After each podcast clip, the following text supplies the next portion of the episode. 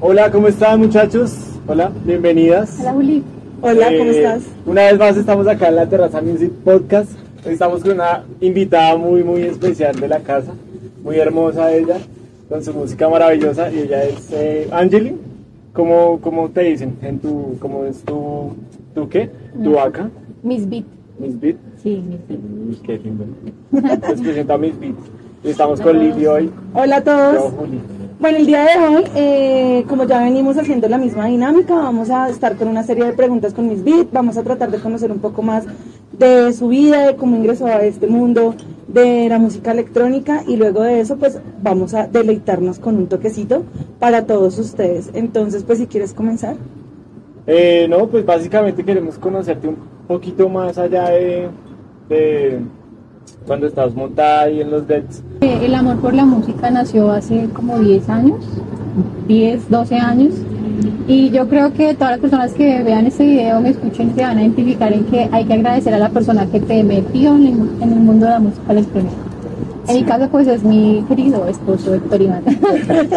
sí, gracias a él, pues, gracias a él, pues yo, digamos que eh, siempre me gustó como la salsa.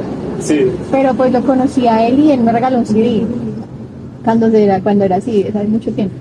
Y yo lo escuché y me encantaron las canciones. Y entonces de ahí empezó la curiosidad como por esa música ya, y ya no me hallo en otro. y de que era así, de que Era Electroflash, había canciones de Miss Kitty, eh, también había unas de Nathan Fake. Era, era un minimal, Como un minimal, minimal techno, sí. Ya después nos pusimos pesados, pero al comienzo fue un minimal, lo que me gustó. Oh, súper chévere.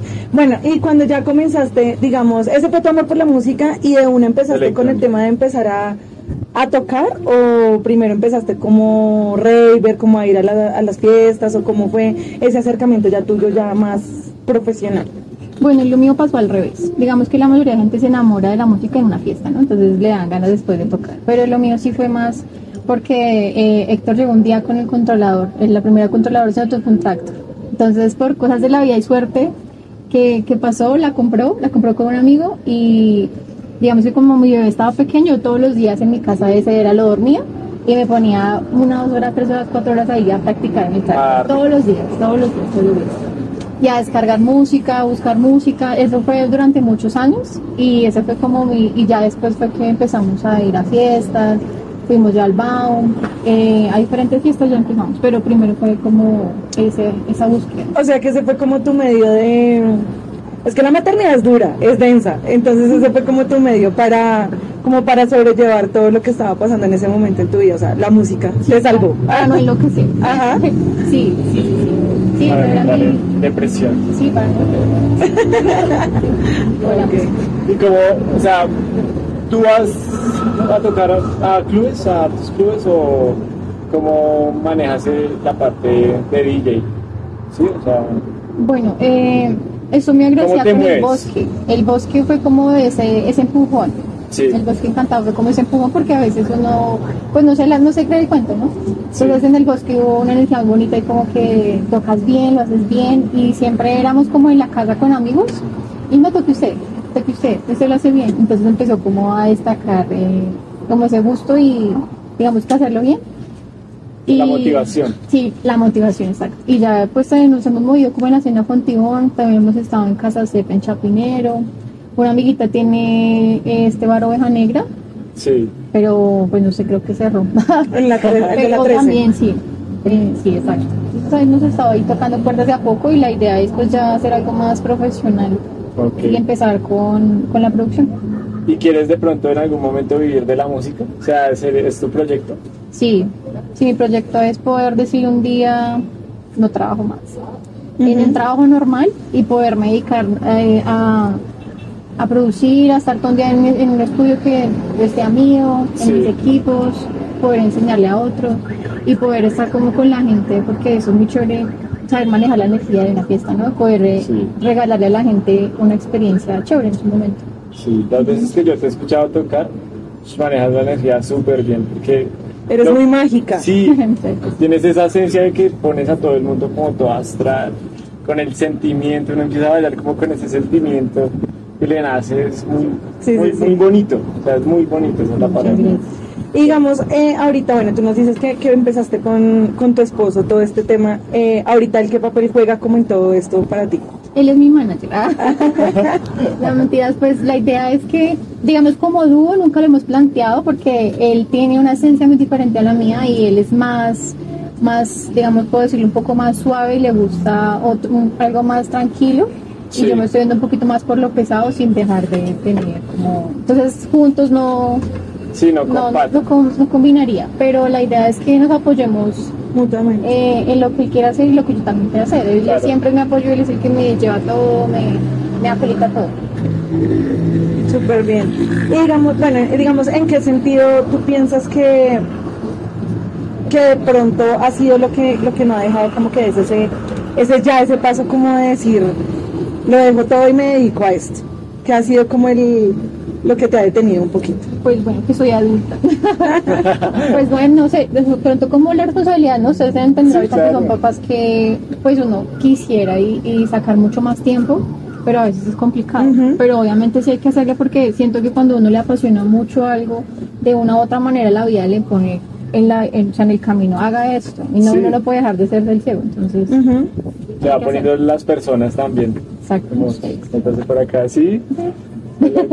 Eso pasa, eso pasa. Igual, obviamente, ustedes también a medida que van tocando y me imagino se van haciendo en otros lugares, pues también van conociendo gente, personas, contactos que les van abriendo más camino y más espacios y poco a poco, pues obviamente van a ir creciendo. Y también esa es la idea de que ustedes estén hoy acá, ¿no? Como poderle mostrar a las personas talentos que nosotros sabemos que son maravillosos y que muchas veces no tienen como como ese alcance, no porque no tengan talento, sino por muchas otras razones que, pues no sé, de pronto no estar siempre como en la escena, en, el- en la, bueno, suena feo la La palabra casi, como en la rosca de, la- de las personas que siempre tocan y se pierden y se desperdician muchos talentos que también son muy buenos. Entonces, esa es la idea también de, de nuestro podcast. Sí, eso es chévere y la verdad muy, muy bacano el espacio porque sí, ahorita hay mucha gente como con mucho conocimiento de la música, ya no es solamente como ir a una fiesta, sino en verdad la música toma el tiempo de estudiar la música, sabe de DJ, sabe de tendencias, o sea, es muy chévere. Entonces, pues bacano este espacio y A ti. Digamos que me parece muy chévere eh, lo que estás mencionando acerca de, de querer producir, porque siento que ese es el toque. O sea, si tú quieres realmente como hacer algo grande en la música electrónica, tienes que producir, o sea, tienes que demostrarle al mundo que hay algo diferente para aportar y no como siempre tocar lo mismo. Lo mismo. Entonces, chévere, ojalá lo puedas hacer y, y te salga súper bien sí, el tema. Y hablando de eso de los clubes eh, donde has tocado y eso, ¿cómo te ha ido como con eso que hablamos de la energía de la gente? No, siempre me pasa lo que dices. Como que al inicio estoy como, como tratando de, de conectar, ¿no? Pero ya en un punto como que ya la fiesta está ahí y, y siento que la gente, conecto con la gente, mm, es una cosa muy loca. Yo creo mucho en las energías. Sí. Y uno siente la energía de la gente cuando no está como, está como, pero cuando logra conectar con sí. el DJ es muy bacano porque, o sea, todos bailamos a lo mismo y tú, has visto. Sí, sí, sí. Entonces siempre me pasa eso y, y por eso vuelven como a llamarme y me gustó y entonces eso es como, Y por la parte de los promotores de los eventos, ¿qué tal? Pues a ¿Cómo te veces, tratan como artista? pues bien, siento ¿Sí? que bien, sí. Pues digamos que han sido eventos pequeños, pero Y no has tenido ninguna mala experiencia en algún momento. no, sabes que no. A ver, ¿Y sientes, digamos, eh, como mujer, sientes alguna diferencia de pronto en, en poderte abrir camino en la escena? Pues yo creo que es más fácil. Es más fácil. Sí, porque a veces, pues no sé, ahorita últimamente hemos visto que hay DJs muy lindas, Sí. que son modelos y también son DJs por lo mismo que son modelos. Entonces como que una imagen también ayuda a vender y ayuda a que la gente vaya, digamos, ahorita Kate Barrera, pues una niña muy bonita, Camila, que la tuve la oportunidad de conocerla en, en Rose Records, estuve Sí. hace poco ahí eh, aprendiendo y practicando y ya estuvo ahí, una persona muy linda. Entonces eso llama mucho la atención, entonces es más fácil vender de pronto una DJ mujer que lo haga bien y que tenga pues una buena presencia que o sea, de Un pronto chico. un hombre tiene que ser muy teso Sí, claro. o ya tener algo Tener muy diferente. Diferente, sí. Sí. Entonces, O producir. sí, sí. producir, la, la mezcla bien. Bueno, pues creo que eh, qué chévere conocerte. creo que esas son como las, las preguntas por el momento. Eh, esperamos de verdad que se te abra muchísimo camino en todo este espacio de la música electrónica. Más adelante poderte volver a llamar y poder decir como bueno, hemos logrado todo esto desde que vinimos la primera vez hasta hoy. Y, y nada, pues desearte obviamente mucha buena energía en tu camino y que lo logres, gracias. seas muy grande. Muchas gracias, muchas gracias. ¿Cómo te sí. pueden seguir en, en Instagram y en las redes? Así, arroba mis beat. Arroba Mispit, eres la única. Sí. ah, pero la no es nada, sino un 4.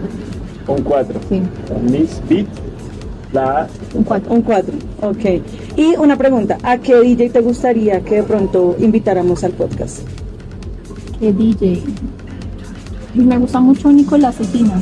Él también es productor y, y es eh, producto colombiano.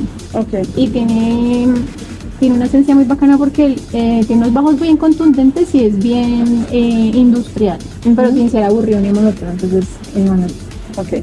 Listo, gracias. Gracias. Esperamos tenerlo acá también. Muchas gracias. Salud, Gracias, chicas. chao, salud. Salud.